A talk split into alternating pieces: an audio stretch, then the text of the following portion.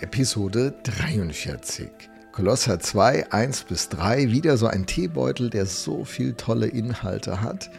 Und wir steigen direkt äh, in die NGÜ-Übersetzung ein, die uns ja durch diese Betrachtung des Kolosserbriefs begleitet. Ich erwähne das, weil ihr wissen sollt, wie sehr ich mich für euch einsetze, schreibt der Apostel. Ich kämpfe um euch und auch um die Geschwister in Laodicea und um alle anderen, die mich nicht persönlich kennen. Es geht mir darum, das ist eine Absicht, dass ihr gestärkt und ermutigt werdet und dass ihr in Liebe zusammenhaltet. Folge? Dann werdet ihr eine tiefe und umfassende Erkenntnis erlangen, ein immer größeres Verständnis für das Geheimnis Gottes. Christus selbst ist dieses Geheimnis. In ihm sind alle Schätze der Weisheit und der Erkenntnis verborgen. Gottes Wort. Spannend passiert, wenn man so äh, auf dem Weg unterwegs ist, oder? Man wird gestärkt, man wird ermutigt, man wird in Liebe mit anderen Christen verbunden. Da geschieht richtig etwas, wenn man so Teil dieser Gemeinschaft wird und Gott so begegnet. Man erlebt Kirche wunderbar, aber die Wahrheit ist, Kirche ist nicht die romantische Wohlfühlzone, sondern eine Gemeinschaft, die zu einem Durchblick kommt. Etwas beginnt in uns zu wachsen. Und das schreibt der Apostel. Dann werdet ihr eine tiefe und umfassende Erkenntnis erlangen, ein immer größeres Verständnis für das Geheimnis Gottes. Tiefe, umfassende Erkenntnis, ein immer größeres Verständnis, ein Durchblick. Das wollten ja die Gnostiker den Kolossern andrehen, die mit ihrer Philosophie versuchten, die Kolosser vom Weg abzubringen. Einige Kommentatoren gehen eben davon aus, dass diese falschen Lehre aus Laodicea kamen, diese Gemeinde, die in Offenbarung 3 Sendschreiben kritisch besprochen wird. Die hatten wohl die falsche Spur erwischt und das hat sie richtig, richtig rausgehauen. So wichtig, dass wir auf der richtigen Spur unterwegs sind. Wir sollen wachsen in einer umfassenden Erkenntnis, schreibt der Apostel, und im Verständnis für das Geheimnis Gottes. Also in uns ist ein Wachstumsprozess im Gang. Ist in dir, in mir ein Wachstumsprozess im Gang? Sind wir Le Lernende? Was steht eigentlich auf unserem Lehrplan?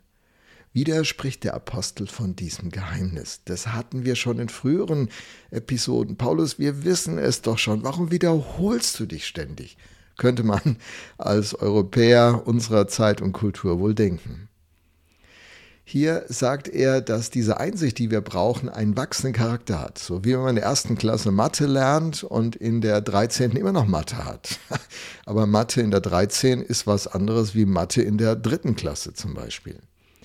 Paulus kämpft dafür, dass diese Einsicht und dieses Verständnis bei den Kolossern zunimmt. Geistliche Reife wird in diesen Kontext gestellt. Denn geistlich reif wird ein Mensch, wenn er oder sie gestärkt wird durch die Stärke Gottes, seine Wahrheit, wenn er beginnt, diesem starken Gott nachzufolgen, diese Verbindung mit ihm gibt ihm auch diese Stärke. Wenn der geistlich reife Mensch, wenn er ermutigt wird, nur ermutigte Menschen, die mit Gott unterwegs sind, werden auch geistlich reif werden. Und äh, wenn sie sich als Geliebte erfahren. So wichtig, der, der geliebte Mensch, Henry Naun, du bist der geliebte Mensch, dieser wunderbare tiefe Satz. Und zwar durch Gott und durch andere Christen. Liebe ist das Erkennungszeichen von uns Christen. Jeder Mann wird erkennen, sagt Jesus, dass ihr meine Jünger seid, wenn ihr Liebe untereinander habt. Wenn das unsere Realität ist, dann passiert ein Prozess, der ist nicht losgelöst. Das eine ist eben diese Erfahrung, gestärkt, ermutigt, geliebt und das führt zu tiefe Erkenntnis, umfassende Erkenntnis und ein größeres Verständnis für Gottes Geheimnis. Und dieses Geheimnis ist, Surprise, Überraschung, Christus selbst. Keine andere Lehre, keine andere Offenbarung, sondern der Christus, den das Evangelium offenbart. Das war der Kampf bei den Kolossern. Andere Lehren, die mehr als Christus, anderes als Christus oder Christus und in ihren Fokus schieben wollten. Und das ist auch das Problem unserer Zeit. Christus allein reicht nicht. Christus und wir sprachen darüber, noch eine Erfahrung, eine Gebetserhörung, ein Erlebnis. In 2. Korinther 11, Vers 4 schreibt der Apostel den Korinthern, denn wenn einer zu euch kommt und einen anderen Jesus predigt, den wir nicht gepredigt haben, oder ihr einen anderen Geist empfangt, Erfahrung, den ihr nicht empfangen habt, oder ein anderes Evangelium, das ihr nicht angenommen habt, so ertragt ihr das recht gern. Er macht ihnen einen Vorwurf. Und es wird deutlich, er redet von diesem Christus in ihm und durch ihm und nur bei diesem Christus finden wir. Alles andere ist Betrug.